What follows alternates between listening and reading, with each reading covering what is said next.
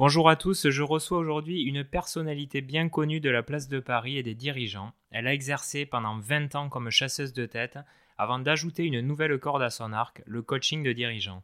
Elle enchaîne les projets depuis plusieurs années avec des rendez-vous de networking, des podcasts, mais aussi des articles sur sa thématique de prédilection, l'aimant à chance. Récemment, elle a même rejoint le board de certaines startups comme administratrice. Je suis très heureux de recevoir mon amie Viannette. Paul Fort a dit La vie nous donne toujours une autre chance, ça s'appelle demain. Est-ce que la chance est déterminante dans une carrière? Extrêmement déterminante. Bonjour Jérémy. En fait, la chance, c'est un état d'esprit. C'est ça le plus important en fait. Tout le monde a de la chance, mais faut-il avoir l'état d'esprit qui va avec et cultiver cette chance? Et c'est par des comportements vertueux et par euh, de l'audace et par la curiosité que tu peux saisir toutes les synchronicités de la vie et euh, les opportunités. Mais pour ça, il faut être en pleine forme. Être en bonne santé, savoir qui tu es, savoir où tu veux aller, et puis aussi donner l'occasion d'être une chance pour les autres, parce que tu ne peux pas avoir de la chance tout seul, c'est avec les autres. Et tu deviens une chance pour l'autre, pour atteindre tes objectifs. Alors, on va, on va passer à la question traditionnelle. Euh, quel enfant étais-tu? J'étais une enfant très rêveuse dans un monde imaginaire et j'aimais énormément en fait côtoyer les adultes parce que je trouvais que leur conversation était passionnante et je m'intéressais à, tout ce qu'ils racontaient.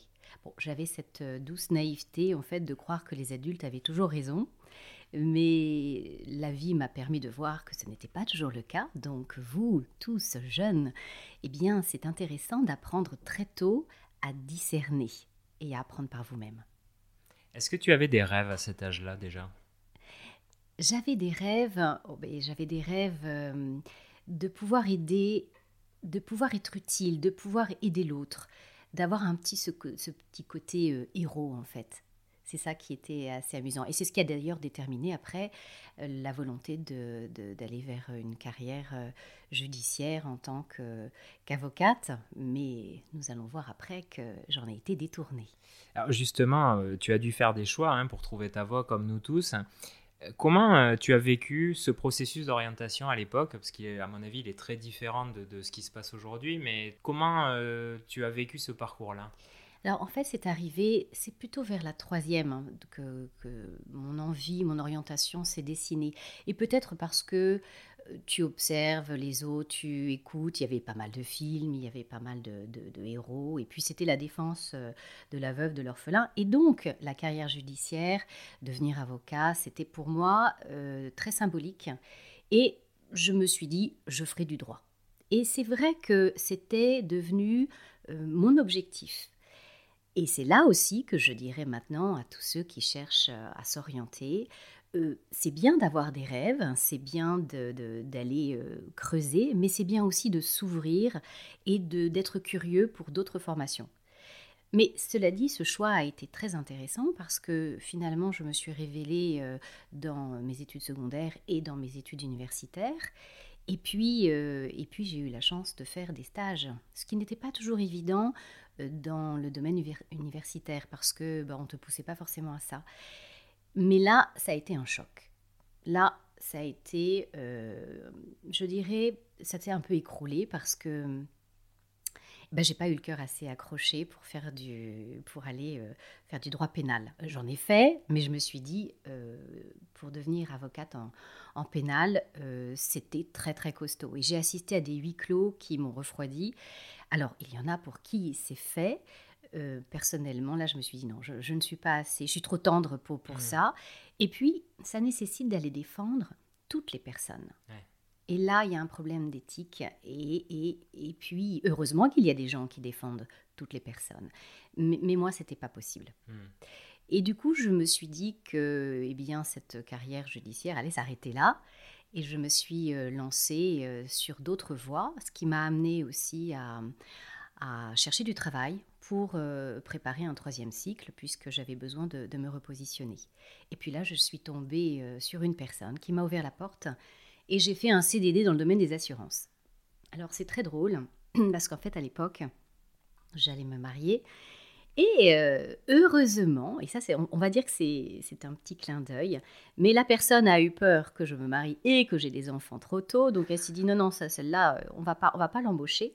Et aujourd'hui, je lui dis merci. Et d'ailleurs, d'ailleurs, je lui ai écrit des années plus tard pour la remercier. Elle ne m'a pas répondu, mais je l'ai retrouvée dans un board là euh, et j'attends le, temps encore de, de la remercier euh, chaleureusement de vive voix. Et mais je, je le dis vraiment avec euh, beaucoup de, de, sympathie parce que grâce à elle, j'ai trouvé ma voix. Si elle m'avait embauchée, mais je me serais certainement égarée. Hmm. Comme quoi Et donc, entre-temps, eh bien, je me suis mariée, puis il a fallu après que je cherche du travail parce que en fait c'est mon mari lui qui a fait son troisième cycle et puis il fallait faire bouillir la marmite.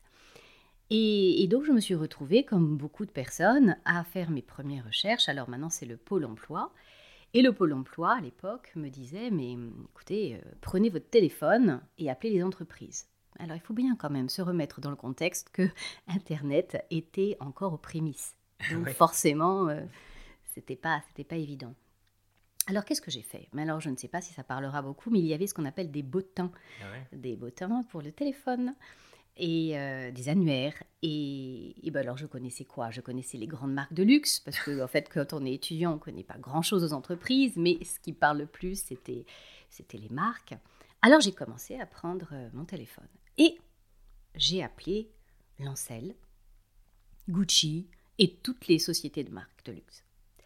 Et, là, euh, ben, j'ai eu deux entretiens. Ils n'ont jamais su pourquoi, moi non plus je me positionnais comme euh, quelqu'un qui cherchait un poste dans le domaine juridique.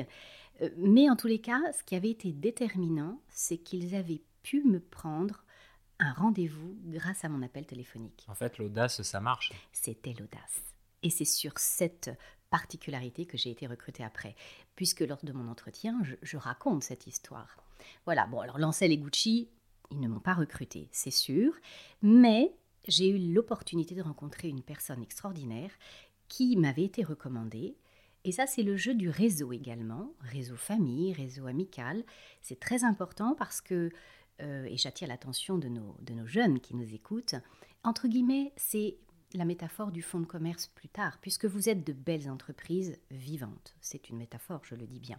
Et d'ailleurs, j'y reviendrai, une belle entreprise vivante se doit d'ailleurs d'être en bonne santé, en pleine forme, apprendre à se connaître toute sa vie. C'est un apprentissage. Et puis, euh, développer aussi une expertise, euh, savoir la, voie que l'on veut occuper euh, par la suite et se former en continu. Parce qu'on le verra, nous n'aurons pas qu'un seul métier. Et puis après, il y a le fonds de commerce. Le tout fait que plus on s'ouvre, plus on développe des comportements vertueux, on s'améliore, on rencontre des personnes, on saisit les opportunités et plus on saisit la chance. Et là, tu vois, c'est mon thème favori, plus on devient un aimant à chance. C'est ça attirer la chance. C'est par le biais de comportements d'ouverture, d'entraide, de solidarité, mais aussi de remise en question. Voilà. Donc j'en reviens à l'histoire toute simple qui a fait que j'ai euh, pu rentrer au sein d'un grand groupe Euh, grâce à une personne pour qui j'ai une, infinie reconnaissance, qui s'appelle Joëlle Garçon, qui elle-même avait euh, monté un cabinet de recrutement qu'elle vendait à un groupe. Et le groupe s'appelle Expectra. Il est toujours là. Il a été croqué. Euh, enfin, c'est une filiale aujourd'hui de Randstad, mais à l'époque, c'était une filiale du groupe Védior. Toujours est-il que je rencontre Joëlle Garçon. Et hum, elle me proposait à l'époque, alors ça c'était par l'intermédiaire de relations, de réseaux, et elle me recevait dans le cadre de, l'intérim. Alors là, pour le coup, l'intérim, c'est là que quand on est jeune, on a beaucoup de préjugés. Je me suis dit, mais non, non, l'intérim n'est pas question, moi je ne veux pas faire d'intérim, je, je veux un CDI tout de suite. Mais, mais c'était là incroyable, c'est qu'à un moment donné, elle, elle, a vu que ça ne m'intéressait pas. Mais au lieu de se braquer, elle m'a dit, mais alors qu'est-ce que vous aimeriez faire? Parce que nous, en interne, nous avons des projets, des projets pour recruter des personnes qui vont monter des départements dédiés à des cadres dirigeants. Et alors là, je la regarde, je dis exactement, c'est exactement ça. Donc en fait, je n'avais qu'une maîtrise en poche à l'époque, une petite expérience, mais je saute sur l'occasion. Et ce qu'elle a fait, c'est qu'elle m'a recommandé auprès du directeur général d'Expectra, qui à l'époque donc euh, lançait euh, plein de, nouveaux départements et c'était, euh, je dirais, avait fixé une idée, si tu veux, d'être, d'avoir un moteur, de se différencier de ses concurrents en ayant à la tête un département dédié aux sup et dirigeants. Voilà, qu'on a appelé manager et dirigeant. il a eu pas mal de noms. Mais ça a été Donc j'ai rencontré ce dirigeant. Et je crois qu'il a, bon déjà je pense qu'il avait une, bonne idée de, ma candidature, mais ce qui a certainement fait la différence, c'est quand je lui ai raconté mon histoire euh, d'annuaire et euh, la capacité que j'avais eue à prendre mon téléphone. Rien que ça, il s'est dit, bon, elle connaît rien, elle n'est pas formée, mais euh, après tout, on va lui donner sa chance. Et alors là, je me suis retrouvée avec mon premier CDI. Et l'aventure a commencé. Pour les jeunes qui nous écoutent, euh, chasseur de tête, c'est quoi une journée type? Alors c'est très varié, hein, parce que tu vois, la, la monotonie, c'est pas possible. Alors ça va dépendre. Euh, c'est c'est une journée où tu vas avoir évidemment des, des, entretiens à réaliser, mais aussi un suivi des personnes que tu as recrutées, si tu fais bien ton métier, mais également de... Alors ça c'était moins rigolo hein, euh, pour moi, parce que forcément c'était...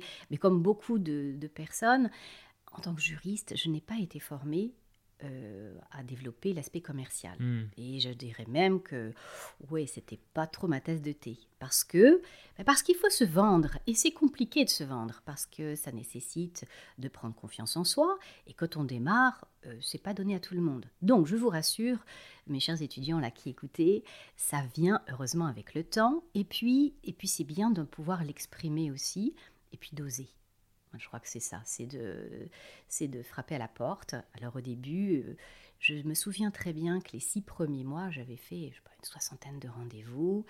Euh, ça n'avait pas débouché. Mais il y a eu un moment donné où ça a basculé. Et dès la première année, euh, dans cette première année d'expérience, tout a changé. Il y a eu quelque chose qui a pris. La mayonnaise a prise. Voilà. Donc la journée type, bah, ça doit être très varié. Enfin, en tous les cas, pour beaucoup c'est la rencontre de clients, la rencontre de candidats, c'est l'échange avec une équipe également, c'est les recherches. Et Dieu sait si elles ont beaucoup évolué aujourd'hui. Ouais, D'ailleurs, tu peux très bien aller chercher des gens qui sont en poste. Tu vas chercher des gens en poste. Moi, j'aime bien euh, qu'ils soient en poste ou pas en poste. Bon, souvent, ça peut rassurer les clients de savoir que les personnes sont en poste. Encore que aujourd'hui, tout. Alors ça, c'était à l'époque parce qu'il y avait des préjugés. Oui, les personnes qui ne sont pas en poste, ce sont des personnes qui ne sont plus à leur place, euh, qui sont finies. Enfin, j'en ai entendu euh, beaucoup.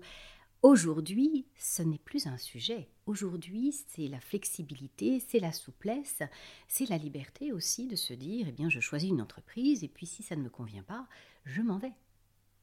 Voilà, donc je regarde moi tous les profils et, après je vais chercher évidemment les, les compétences que ce soit l'expertise évidemment, mais pas que l'expertise euh, professionnelle, aussi tout l'aspect euh, du savoir-être. Alors selon toi, quelles sont les qualités euh, essentielles pour être chasseur de tête? Pour être chasseur de tête, il faut déjà développer l'audace. Et pour être audacieux, il faut être en pleine forme, psychologiquement, mentalement, physiquement, puisque c'est ce qui fait que vous pouvez à ce moment-là être lumineux. En étant lumineux, vous captez l'attention de votre interlocuteur. Euh, c'est un échange d'énergie aussi. Donc l'audace. L'audace parce qu'il faut vendre évidemment un poste, une entreprise, un contexte et parfois complexe. Au début c'est au téléphone en plus j'imagine. Au début c'est au téléphone. il hmm. faut sourire au téléphone. Il faut être de bonne humeur au téléphone. Ça fait partie aussi des capacités euh, qu'il faut avoir. Optimiste aussi parce que tu vas te prendre des portes, des refus. Mais ça fait partie de tout. Et puis aussi quitter les personnes en, bonne intelligence. C'est pas parce qu'ils euh, disent non que qu'on ne va pas un mmh. jour les, les rappeler. Donc c'est ça. C'est souriant, euh, aimable, courtois et puis patient aussi. En 2011, tu décides de faire le grand saut dans l'univers de l'entrepreneuriat. Donc tu crées Strateum dans un contexte un peu particulier parce qu'il me semble que c'est pile le moment où tu es enceinte. Alors comment se passe cette transition? Alors ça a été bon. Alors ça a été aussi une période euh, assez riche émotionnellement. il y a un petit, je vais parler de la séquence émotion. D'abord, je, quitte mon ancien groupe et j'en profite parce que je suis toujours en, lien avec certaines personnes. C'était un choix de ma part après euh, pratiquement dix ans. Le groupe a été racheté, il y avait donc une autre philosophie, mon, département marchait bien, mais j'avais envie de développer autre chose et notamment de, de me former au coaching. Je venais aussi, alors ça c'était un petit peu plus difficile, mais je venais de perdre un frère. Et puis je savais malheureusement que j'allais perdre mon père dans la foulée. C'est la vie. Alors si j'en parle là, c'est parce que notre vie professionnelle va être jalonnée de, belles surprises, très croustillantes, d'autres euh, un petit peu plus indigestes, mais qui sont en fait bah, des cadeaux de la vie malgré tout. Parce que si on sait les transformer, les sublimer, alors là, ça donne de la force. Si j'en parle, c'est que je me suis retrouvée avec cette envie, mais ça, c'était une envie entrepreneuriale depuis longtemps. Elle est née en 2004, cette envie entrepreneuriale. Quand je suis allée, euh, bah oui, parce que ça, je ne te l'ai pas dit, mais il est très important d'être désirable à l'extérieur. Et ça, je dis tout ça pour mes, étudiants ou, les personnes en poste. Ce n'est pas parce qu'on est chassé que on est infidèle à son entreprise. Non, il est important de répondre aux chasseurs parce qu'ils peuvent vous proposer des opportunités, mais c'est aussi des personnes qui peuvent vous suivre. Et si c'est pas l'opportunité maintenant, ça peut être dans les années suivantes. Donc ça fait partie entre guillemets de votre futur fonds de commerce. Ne jamais négliger tout cela. Donc j'ai un de mes collaborateurs qui m'a poussé, parce que je m'ennuyais à un moment, il m'a dit mais va voir ailleurs. Bon, c'est ce que j'ai fait. Et j'ai rencontré une personne qui m'a donné envie de, de faire ce qu'elle ce faisait. C'était à l'époque Floriane de Saint-Pierre. Et je me suis beaucoup inspirée de cette personne qui avait un cabinet de chasse de cadres dirigeants dans le domaine du luxe. Et bon, elle ne m'a pas recrutée, mais elle s'est connectée avec moi il n'y a pas très longtemps. C'était très amusant. Et elle m'a donné, elle m'a beaucoup inspirée.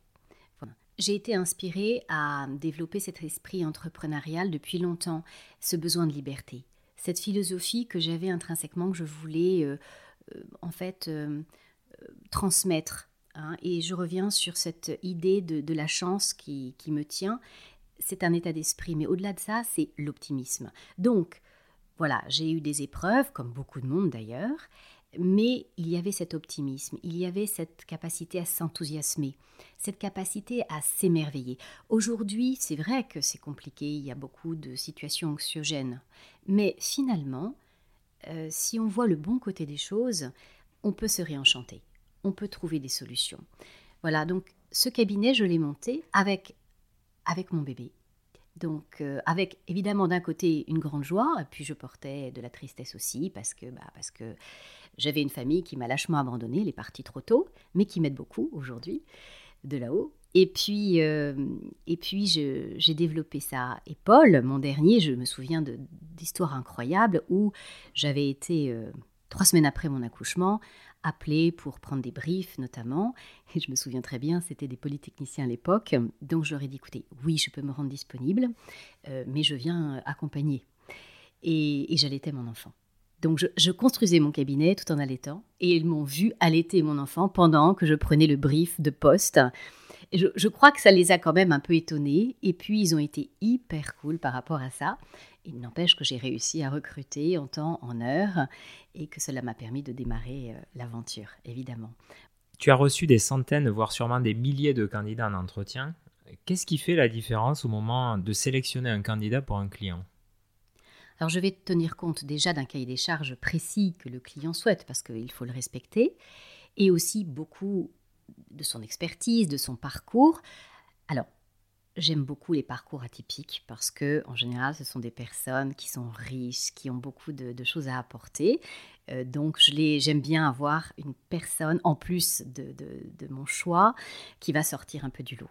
Voilà, donc pas de clonage systématique, ça, c'est pas, pas ce que je cherche. Justement, c'est cette partie atypique qui est plaisante. Euh, ça va être bien sûr la compétence, mais aussi les soft skills très important. Je parlais du savoir-être tout à l'heure. C'est la différence, c'est aussi la capacité de savoir s'adapter au contexte. Euh, c'est aussi l'écoute que la personne va avoir, la compréhension des enjeux. C'est aussi d'avoir su me démontrer son parcours, l'étayer d'exemples précis, hein, de rester vraiment euh, euh, aligné dans ce qu'il veut faire. Et puis ses rêves aussi, qu'il me parle de ses rêves, en grand. Ça, c'est très important. Et puis, et, je dirais son ambition. Très important de cultiver l'ambition. C'est pas un vilain défaut l'ambition. Hein. quand on n'écrase pas les autres, l'ambition pour soi, se dépasser, avoir des standards élevés, une exigence. Non, il faut y aller. Au contraire. En fait, je dirais même que toute cette philosophie d'émerveillement, d'optimisme, d'aller chercher la chance, c'est un peu pour euh, aller à l'encontre d'un état d'esprit euh, pessimiste, euh, où on râle un peu en France. On peut changer de mentalité. Et c'est ça qui est important. J'ai pris dans le modèle anglo-saxon le meilleur qui est que quand ils tombent, ils se relèvent, ils repartent, ils célèbrent les échecs. Et ça, c'est très important. Ça, j'insiste beaucoup dans les personnes que je rencontre. Quand il y a des échecs, je les écoute. Et j'aime bien leur demander qu'ont-ils fait pour corriger? Qu'ont-ils fait pour remonter?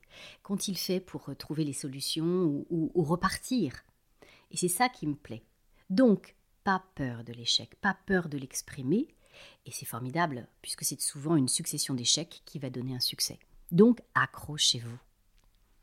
Alors tu l'as dit euh, tout à l'heure, tu étais parti pour créer ton activité de coaching de dirigeant. Est-ce que tu peux nous expliquer en quoi ça consiste exactement? Oui, alors le tronc commun, forcément, c'était les, ressources humaines, puisque euh, en fait, euh, pour pouvoir être coach, me semble-t-il, hein, c'est très important, c'est d'aimer travailler avec l'humain, la relation, être dans l'écoute de la personne, la compréhension. Il faut une bonne dose d'empathie, ça c'est important. Euh, et puis, je dirais, prendre le temps d'accompagner. De, voilà. Alors, être coach, c'est euh, aussi leur permettre de voir des choses en, miroir. C'est le but, hein, d'ailleurs. Et c'est pour ça que je pousse les personnes à, faire des bilans. En fait, ça vient du bilan d'orientation, de, de, compétences. Et c'est comme ça, en plus, que j'ai mis euh, euh, pas mal de tests en route. Les anglo-saxons, toujours, sont beaucoup plus avancés et avant-gardistes, innovants. Et je me suis régalée. Pourtant, Dieu sait si était, je les ai détestés au début. Mais j'ai trouvé que c'était des fabuleux supports. En fait, c'est l'orientation pour les dirigeants. C'est ça, exactement. Alors si euh, nos étudiants peuvent s'ouvrir au maximum, se dire surtout je ne me ferme à rien, je découvre, je suis curieux, et puis aller jusqu'au bout d'une lecture, ne, pas refermer le livre avant d'avoir été jusqu'au bout, c'est formidable, parce que c'est comme ça qu'on ne passe pas à côté des belles opportunités. je crois que c'est essentiel. Pendant toutes ces années, justement, tu as rencontré euh, beaucoup de dirigeants ou de cadres d'entreprise. Est-ce qu'il y a une recette pour atteindre euh, ce niveau de poste? Alors, il y, a une il y a plusieurs recettes. Après, je ne suis pas toujours d'accord avec les recettes. Nous avons aujourd'hui beaucoup de dirigeants. Euh, alors moi, j'avais vraiment beaucoup d'admiration pour les dirigeants. J'en ai toujours, bien sûr. Mais une catégorie me plaît plus que l'autre. il y a beaucoup de dirigeants qui, comment dirais-je, qui ont de grandes capacités, très brillants, euh, mais souvent pour être un dirigeant, eh bien, euh, il faut tracer sa route de manière un peu personnelle. Ce que j'apprécie, moi, chez le, le dirigeant que je recherche, et il est rare, et il est beau, c'est qu'il est complet. Pour moi, il faut l'alliance de l'intelligence, de l'expérience, de l'expertise, toutes les capacités d'adaptation, de curiosité, d'ouverture, d'enthousiasme et évidemment le cœur. Et c'est très important ça, l'intelligence du cœur. Mais c'est bon de le dire aujourd'hui, et pour un, chasseur de tête, en tous les cas, c'est essentiel. Pour moi, c'est ça, le dirigeant complet qui va embarquer les équipes, fédérer, faire grandir, ouvrir l'esprit, donner du sens. Être porteur de sens, c'est vraiment essentiel. L'exemplarité du dirigeant et faire rêver faire rêver, mais également tenir ses promesses et décliner toute sa stratégie pour que tout le monde en bénéficie. Alors ça, c'est juste exceptionnel. C'est, le Graal. Alors, dans les DRH, enfin, ou dans les directions des ressources humaines, euh, on entend de plus en plus que les nouvelles générations sont complètement différentes, qu'on voit arriver des ovnis en entreprise, euh, et d'ailleurs qu'elles font bouger les lignes. Est-ce que tu le ressens? Et si oui, dans quel domaine? Alors, je commence à le ressentir, mais c'est vrai que comme je m'occupe de recruter des, cadres dirigeants, ce sont plutôt des seniors, mais je sens que, que les nouvelles générations ont besoin de plus de liberté, plus de flexibilité. Euh, ils ont été aussi bercés dans une nouvelle forme d'écologie, et ça c'est plutôt bon signe.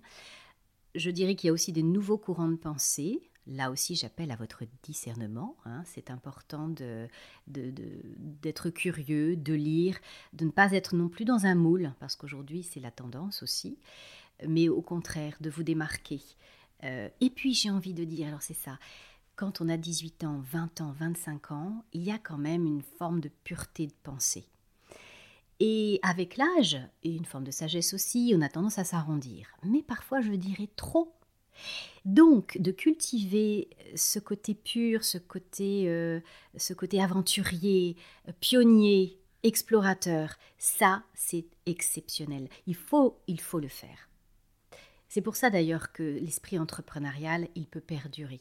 Et on le voit bien aujourd'hui, on va devoir travailler très longtemps. Donc, on va falloir, il va falloir mettre des stratégies de développement, des stratégies de développement personnel, d'orientation. Ne jamais lâcher l'orientation, la formation. Toujours se former en continu. La vie, de toutes les façons, est un apprentissage. Tu viens de le dire, hein, on va devoir travailler plus longtemps. J'ai lu ce matin dans une étude euh, qu'on allait devoir exercer plusieurs métiers euh, dans une carrière, voire même euh, simultanément. Est-ce que c'est aussi valable pour les dirigeants? Est-ce qu'un dirigeant va devoir régulièrement se remettre à jour dans sa carrière pour être en mesure de diriger une entreprise? Mais je l'espère bien. En tous les cas, je les, je les pousse à ça. Euh, et en fait, tout ce que je dis là, moi-même en tant qu'entrepreneur, je suis obligée de le faire. Sinon, tu te figes tu, te, tu, tu, restes euh, sur tes acquis et en fait, tu t'endors. Tu ressors plus de ta zone de confort. Et c'est là que euh, arrivent les chocs. Parce qu'à un moment donné, bien, tu peux être shooté. Hein. À ce niveau-là, tu es sur un fauteuil éjectable. Donc euh, l'idée, je parle des dirigeants, mais même pas que chez les dirigeants, c'est de se retrouver avec cette liberté d'esprit, de se dire, eh bien, j'apprends en continu, et plusieurs métiers, mais heureusement, quelle variété. C'est plus du tout la même chose. On ne, rentre plus dans une entreprise euh, pour la vie. Non, ça c'est. Alors ça peut bien sûr être le cas, mm. mais c'est toujours intéressant de progresser de toutes les façons, de changer de métier. Et qui dit changer de métier dit se former. Donc l'apprentissage, la formation en continu. J'espère en tous les cas, mais moi jusqu'au bout. De toute façon, je pense qu'on ne s'arrêtera pas. Toi et moi, on ne s'arrêtera pas. C'est sûr. Et, c'est ça. L'idée, c'est ça ne s'arrête jamais il faut du projet. Enfin, il faut. J'invite à avoir du projet. C'est ce qui va donner beaucoup de, de peps, de dynamisme, euh, et qui va nous permettre aussi parfois de nous relever dans les épreuves. Je vais me faire porte-parole des jeunes. Euh, alors, je suis pas très vieux, mais je suis plus aussi jeune qu'eux. Euh, beaucoup reprochent aux dirigeants d'être déconnectés, de vivre un peu dans leur tour d'ivoire, les yeux rivés sur le cours de l'action. Est-ce qu'il y a des méthodes pour faire évoluer cette perception? Et finalement, est-ce que cette perception, elle, est réelle? Ah, Alors là, je suis d'accord, je suis parfaitement d'accord. La difficulté, c'est que hum, un certain type de dirigeants, et parce qu'aujourd'hui, il ne faut pas se leurrer, il y a beaucoup de dirigeants euh, qui, qui, ont des particularités. Quand j'ai des particularités, qui, qui, sont extrêmement efficaces sur du court terme pour faire bouger les entreprises, les restructurer, les faire bosser les gens mais euh, ce n'est pas forcément ceux qui vont embarquer, fédérer, faire grandir. Donc, euh, ces personnes-là, à un moment donné, effectivement, se retrouvent dans leur tour d'ivoire. Je ne sais pas si elles ont la capacité toujours euh, à vouloir se remettre en question. Mmh. c'est vrai. Est-ce que c'est un système qui est comme ça, qui les a éduqués comme ça, finalement? Je pense qu'il y a un système comme ça. Mais il y a aussi le recrutement de certains types de personnalités. Et aujourd'hui, nous avons la possibilité, nous chasseurs, euh, recruteurs de faire euh, des choix différents. Mais il y a un système derrière, bien sûr. Alors, c'est pas évident de satisfaire à la fois la demande des entreprises, des actionnaires, euh, qui ont besoin de rentabilité aussi, et puis nous, qui avons envie d'avoir des personnes qui à la fois allient la performance et puis l'intelligence du cœur, encore une fois. Quand je dis intelligence du cœur, c'est faire participer les, équipes, les faire grandir, les faire progresser dans tous les domaines. Alors il y a quand même un problème avec tout ça, c'est que le marché est en pénurie de ressources. Il y a beaucoup d'entreprises qui redoublent d'efforts pour euh, booster ce qu'on appelle la marque employeur, donc c'est-à-dire euh, essayer de recruter vous, les jeunes euh, qui ne sont pas, qui ne sont pas convaincus aujourd'hui de, de, ces entreprises. Donc ils redoublent d'efforts à travers des politiques RSE ou des discours très orientés sur les valeurs, que ce soit écologie, sociale, etc. Est-ce que c'est vraiment un prérequis en 2022 si on souhaite attirer des talents? Je pense que oui, parce que... Alors, je pense que oui, mais à condition, c'est toute la, toute la, situation aussi qu'il faut voir, c'est euh, l'affiche et la réalité. Mais quand une entreprise euh, vit vraiment pleinement ses valeurs et que ça se décline réellement dans sa politique, alors oui, elle va attirer des talents. Et puis de toute façon, les talents vont rester, ils vont progresser. Cela dit, les talents, à un moment donné, doivent aussi bouger pour se régénérer, pour apprendre euh, d'autres secteurs. Donc, c'est, ça doit être vraiment quelque chose de, de, mouvant aussi. Mais la politique en elle-même, oui, ça va être euh, attractif à condition que les valeurs soient réelles derrière. Et ça, très vite, et c'est là que votre pensée, la pureté de pensée, vous allez pouvoir le détecter et, vérifier si, si, oui ou non c'est en adéquation. Ça se voit vite si c'est du fake? Oui, ça se voit vite. Est-ce que les jeunes dirigeants arrivent avec un autre état d'esprit? Je crois qu'ils ont pris conscience que l'argent ne faisait pas tout. Hein. Il y a euh, le capital humain qui est essentiel. D'ailleurs, c'est même la première richesse d'une entreprise c'est le capital humain. Et comme il y a des pénuries dans certains domaines, il faut redoubler effectivement d'efforts euh, pour pouvoir euh, attirer ces talents. On va parler maintenant de tes activités euh, périphériques. Et tout d'abord le podcast. Parce que tu t'es lancé, alors d'ailleurs bien avant moi, et avec talent. Depuis plus d'un an, tu as lancé Confidence de dirigeants, qui met en lumière tous les mois un dirigeant. Donc d'ailleurs, j'encourage nos auditeurs à aller écouter bah, les, les, réflexions des dirigeants et la manière dont ils, ils véhiculent leur message. Alors pourquoi avoir lancé cette démarche? C'était une démarche pour justement promouvoir et, transmettre de bonnes vibrations, de bonnes ondes positives. Alors, c'était euh, quelque chose. Alors, c'est un défi. Voilà, aussi, c'était un, défi depuis longtemps. Euh, je n'ai pas pu devenir avocate comme je le souhaitais parce qu'il y avait ces effets de manche qui m'attiraient, mais je me suis dit, bien, Peut-être que l'oral va, va, être une autre façon de, de, transmettre. Euh, puis le temps est passé et puis il y a eu le confinement. Et j'avais annoncé déjà que j'avais envie de faire de la radio. Non, mais c'est ça surtout. C'est qu'il y a 12 ans, voilà l'histoire.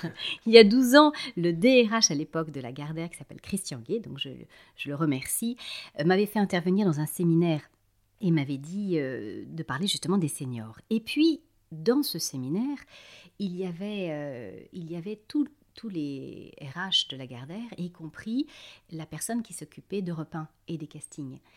Et elle était venue me voir en disant Oh, Vianette, vous avez une voix, il serait intéressant de, de, de, de, venir nous rencontrer. Alors, moi, évidemment, je trouvais ça génial. Je me suis dit Mais oui, il faut que j'y aille. Donc, j'ai appelé une fois. Elle m'a dit Oui, je vous rappellerai. Deux fois.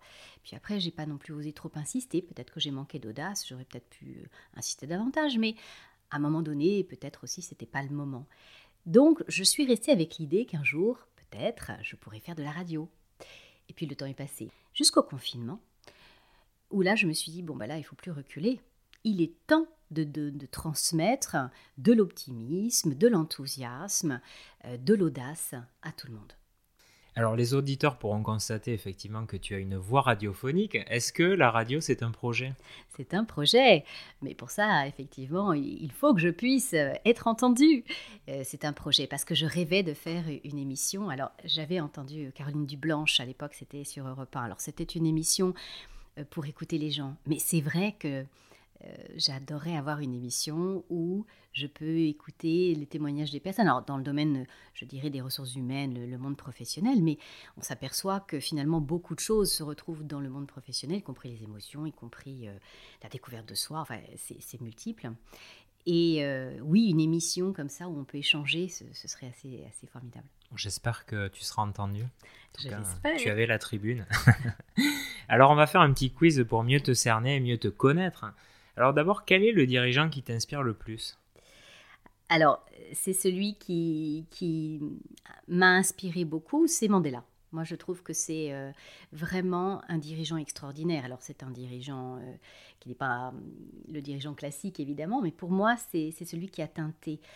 Euh, il dit, enfin, il a repris dans, un poème, mais il dit, et ça j'aime profondément, Je suis le maître de mon destin, et je suis le capitaine de mon âme. La qualité que tout dirigeant devrait avoir. Ah, la qualité, mais le cœur déjà, on revient toujours à ça. C'est penser à l'autre, Quand on est dirigeant, à mon sens, euh, on doit embarquer les autres. La première chose que tu regardes chez une personne quand elle se présente dans ton cabinet Ses yeux, son regard. Est-ce qu'elle est qu'elle te regarde dans les yeux? Alors nous parlons euh, d'orientation et, nous parlons souvent euh, aux jeunes, mais euh, des parents aussi nous écoutent. Alors toi, tu es maman de trois jeunes enfants qui se retrouvent aussi face à leur choix de carrière. Est-ce qu'on le vit différemment quand on est parent? Mais oui, mais comme je vous comprends. Mais oui, absolument. en plus aujourd'hui, avec le parcours sup, c'est quand même extrêmement difficile, il faut bien le dire. Hein. C'est pour nous parents, c'est le parcours aussi du combattant. c'est extrêmement difficile de savoir ce que l'on veut faire quand on est euh, en terminale, mais même avant, on nous demande déjà des orientations. Eh bien, j'ai envie de vous dire qu'à un moment donné, vous devez faire des choix, c'est sûr, mais ces choix-là vont déterminer le démarrage peut-être de votre carrière, et encore. Et encore, en fait, prenez vos études comme une culture générale. Ne vous fermez à rien, parce que finalement, ce sont les rencontres, les opportunités euh, qui vont peut-être déterminer votre carrière. Donc, l'idée, c'est de choisir quelque chose qui va vous, vous plaire. Alors, c'est vrai qu'il y en a, ils savent déjà, donc c'est très bien. Mais c'est pas pour autant qu'ils ne vont pas bifurquer dans leur carrière à un moment donné, parce qu'ils vont peut-être se lasser ou ils vont découvrir autre chose, et c'est très bien. En fait, vous l'aurez compris, je crois qu'il faut se développer en permanence et, de ne pas se se figer, euh, ni euh, se dire ah j'ai raté ça. Non, encore une fois, de cet échec, vous en tirez du fruit. C'est une vraie résilience et, c'est une force et vous pourrez la, décupler. On en arrive déjà à la dernière question. Avec toute ton expérience et avec euh, le recul, si tu devais parler à la petite Viannette quand elle avait 16 ans, tu lui dirais quoi? Je lui dirais fais-toi confiance, fais confiance à ton intuition, donne vie à tes rêves. donc aujourd'hui, c'est vraiment très intéressant. C'est apprendre à se détacher du regard de l'autre pour être libre. Ça ne veut pas dire de ne pas prendre des bons conseils, mais c'est vivre ses, rêves, même si autour de, de, vous, on, peut vous dire ah non, ça marchera pas, faut pas le faire. Si, allez jusqu'au bout, c'est pas grave. Vous tomberez, vous vous relèverez, vous aurez appris. De toutes les façons, c'est ça. C'est c'est découvrir, encore une fois. Je dirais à, à cette jeune Viannette à l'époque, découvre, découvre et n'aie pas peur.